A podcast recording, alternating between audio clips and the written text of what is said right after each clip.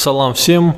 И сегодня я хотел бы поговорить о том, ну, мне часто в Инстаграм стали в последнее время писать, Алика, тебе не кажется, что ну, кто-то специально пытается все это сделать, кто-то специально пытается обозлить народ? Ну вот история с этими таможенными сборами, да, э, история с этими арестами в Москве, ну то есть вот в Бурятии что происходит. То есть ощущение, что по всей стране какой-то вредитель специально пытается сделать так, чтобы люди обозлились и вышли на улицу. И вы знаете, эта теория заговора, она уже давно существует э, в головах жителей России. В первую очередь это касается, наверное, поколения наших отцов, а, которые на своих глазах видели, как разваливается государство. Поскольку они не могли объяснить, э, почему вот власть шаг за шагом делает какие-то идиотские, невероятно странные поступки, они это объясняли тем, что вот внешние силы, там, ЦРУ и прочее, они разваливали Советский Союз. Конечно, я не буду отрицать, что США очень хотели, чтобы Советский Союз развалился, но не надо переоценивать этот фактор. Я очень много разговариваю со своим отцом, и он говорил, что уже где-то в 85-86 году он понимал, понимал, что что происходит не так, и он понимал, что вот между Южной Осетией и Грузией будет война. Ну, вот 86-й, 7 год, вот, вот в эти моменты он уже чувствовал. Причем, когда с кем-то это обсуждалось, ну, говорили, ну, это невозможно, ты что, дурак, что ли, посмотри, мы нормально, мирно живем, какая война. И вот сейчас э, я, конечно, ни в коем случае не хочу быть алармистом, но есть какое-то ощущение, я думаю, вы, моя аудитория, разделяете его со мной, да, что вот что-то идет не так. А почему идет не так? Э, во власть э, пробрались злые силы, третьи силы, да, пятая колонна, или как у нас любят говорить. Нет, все гораздо проще. Не надо за ширмой своего дома ждать шпиона. Там сидит идиот – Дело в том, что нынешняя вертикаль власти выстроена по принципу, когда ты продвигаешься по карьере только за счет своей лояльности. Так было и в позднем Советском Союзе, и сейчас мы видим, особенно ярко видим это в регионах. В Москве еще хоть какое-то значение профессионализму дают, да? Хотя тоже вопрос. Но вот в регионах, особенно в госструктурах, мы видим, что продвигаются или м, те, у которых есть, как у нас любят говорить, торпеда, чьи-то родственники, чьи-то близкие влиятельных людей, чьи-то любовницы. А, или же те люди, которые ну, демонстрируют просто чудеса э, лояльности, э, ну, исцеловывают босса во все э, нужные места ради повышения э, своего дохода. И вот в таких условиях, когда система строится на принципе, когда иерархия строится на принципе только лояльности, к власти приходят идиоты, очень некомпетентные люди, потому что компетентность в этой иерархии больше не ценится. Система, она может функционировать, а, когда в ней ну, 30% это компетентные люди, а остальные 70% это мертвый груз, идиоты, а, которые выполняют ну, ненужную, ничего не значащую работу. Система может работать более-менее эффективно, когда в ней 30% это компетентные люди, а вот остальные 70% это мертвый груз. Даже в таких условиях система может работать более-менее эффективно. Ну, конечно, многое зависит от прочности этой системы. Если система очень прочная, то даже 10% компетентных людей, они смогут э, создавать те условия, когда вот этот мертвый груз не будет мешать эффективности работы системы. Но когда в системе компетентных людей остались ну, вот, проценты, а все остальное это те э, идиоты, но очень лояльные идиоты. Получается такой момент, что лояльные идиоты по карьерной лестнице растут, а компетентные специалисты, они остаются вот внизу. И получается, что принятие решений от компетентных людей переходит в руки лояльных идиотов – и вот в этот момент начинается хаос. Нам в первый момент кажется, что это многоходовочка, это какой-то хитрый ход, это какой-то хитрый план, система что-то задумала. Но там же не дебилы сидят, они что-то придумали. И нам это часто рассказывают пропагандисты, что, ну, мол, вы успокойтесь, а система, она знает, как работать. Это вы, глупые, простые люди, вы просто не понимаете. А вот Это же, знаете, любимый довод пропагандистов. Ты чего добился, чтобы критиковать? Ты ничего не понимаешь, сейчас мы тебе покажем. И мы все ждем, ждем, ждем, ждем, а система ничего не показывает. Только уровень идиотизма нарастает.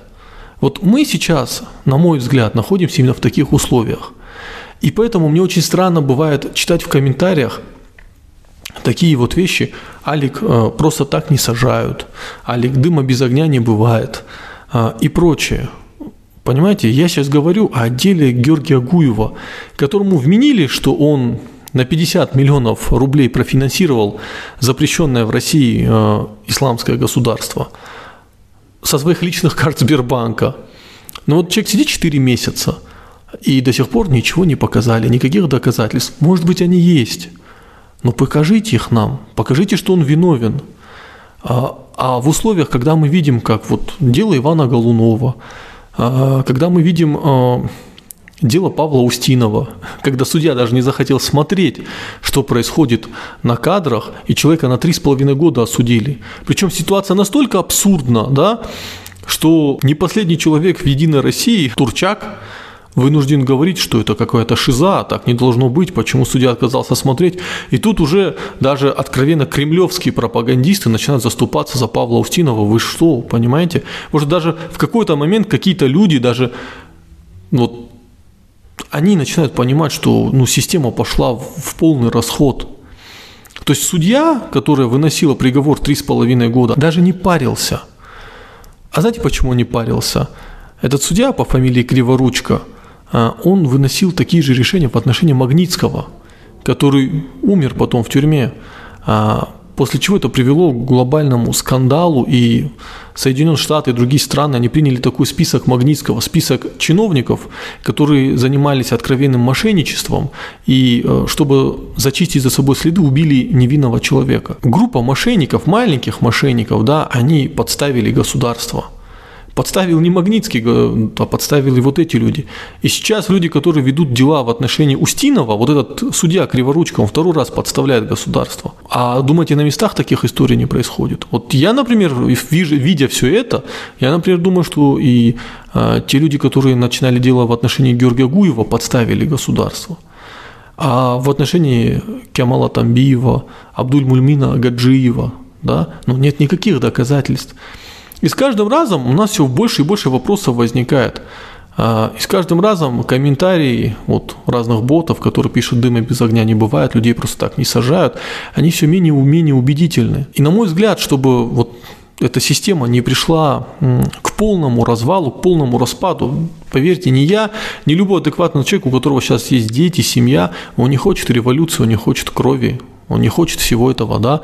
Наша страна уже много прошла через такие истории. Мы хотим нормально жить. Надо систему привести в адекватность, да, то есть привести ее в чувство. Поэтому нужна некая гражданская активность. А, поэтому мы должны требовать исполнения своих прав. Мы должны дать понять государству, что, ребята, вы на нас работаете, вы наши наемные менеджеры. И поэтому, когда люди пытаются сакрализовать каких-то персонажей в нашем государстве, у меня возникают к ним вопросы. Ну, например, вот я постоянно в последнее время читаю, что мы должны уважать Вячеслава Зелимхановича Битарова, потому что он глава. Я, например, могу уважать этого человека, потому что он ну, реально крутой бизнесмен. Тут вообще никаких вопросов. Но уважать за то, что он наемный менеджер, он не выиграл выборы. Он не избранник, который смог своей компании в дебатах убедительно доказать, что да, я лидер, я могу вести вас в прекрасное будущее. Нет, это просто назначенец. Причем даже которого мы не выбрали. И только по этому факту я не должен его уважать. Я не собираюсь его уважать. Более того, даже если бы он был бы избранным президентом, это в ко- ни в коем случае не индульгенция от вопросов, от претензий – не надо сакрализовывать власть. Во власти сейчас очень много компетентных идиотов. И когда вы пытаетесь из этой власти сделать священную корову, ничего хорошего не происходит. Власть надо привести в чувство. Я даже не говорю сейчас о каких-то радикальных действиях, ни в коем случае. Я говорю о том, что элементарно, к сожалению, люди боятся защищать свои права. Они боятся написать заявление в прокуратуру, они боятся написать заявление в какой-то орган полномочий, они боятся задавать вопросы, они боятся выяснять, что они, на что они имеют право и почему это они не получили. Вот пока люди будут находиться в этом анабиозе, а, система будет расшатываться все сильнее и сильнее. А если мы очнемся, то, возможно, мы многое сможем поменять. А, вот сейчас в Москве второй раз уже систему заставили очухаться, да, и, возможно, в третий раз она ошибки не повторит. Я на это скромно надеюсь. А вот если мы здесь, в регионах, где все намного хуже, будем продолжать молчать и говорить, что нельзя критиковать, это вот ни в коем случае, вы что, лучше понимаете, мы придем к хаосу, а это не очень хорошо. Вот такое небольшое размышление. Оставайтесь с нами, будет все интереснее и интереснее.